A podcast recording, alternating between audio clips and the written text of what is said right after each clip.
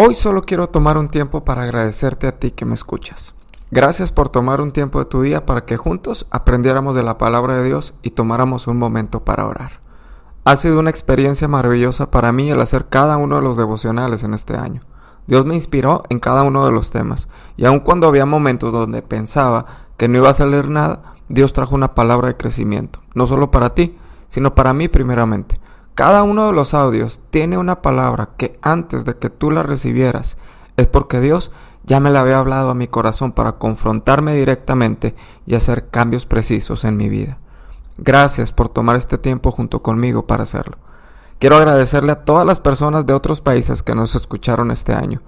Hoy, gracias a las aplicaciones que se utilizan en el hosting que tenemos para los devocionales, sabemos que gente de Argentina, Nicaragua, Panamá, China, Guatemala, Colombia, Venezuela, Singapur, Estados Unidos, Italia, Alemania y obviamente México estaban pendientes de los audios.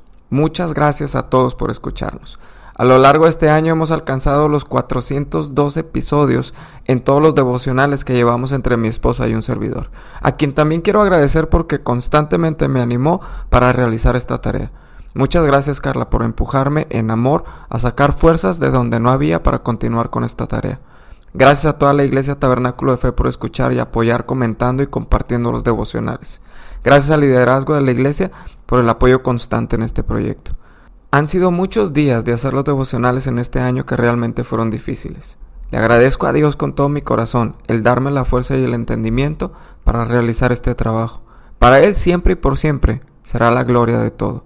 No es por obras para que nadie se gloríe, es por Dios, que se merece toda la gloria por siempre y siempre.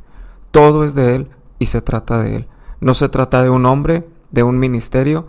Si algo de lo que dije a lo largo del tiempo tocó tu vida, fue porque Dios así lo quiso y quería ministrar esa área en ti. Yo solo fui el instrumento para que Él se llevara la gloria. Y naturalmente también el instrumento se desgasta y hoy necesito ya tomar un tiempo para descansar de los devocionales. No de la obra ni mucho menos, solamente de los devocionales. Siempre mi corazón será bendecir a cada uno de ustedes, al menos con una palabra que pueda impactar tu vida de parte de Dios.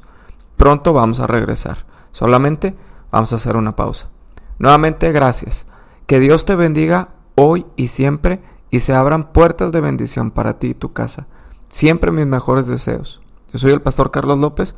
Que tengas un cierre de año muy especial.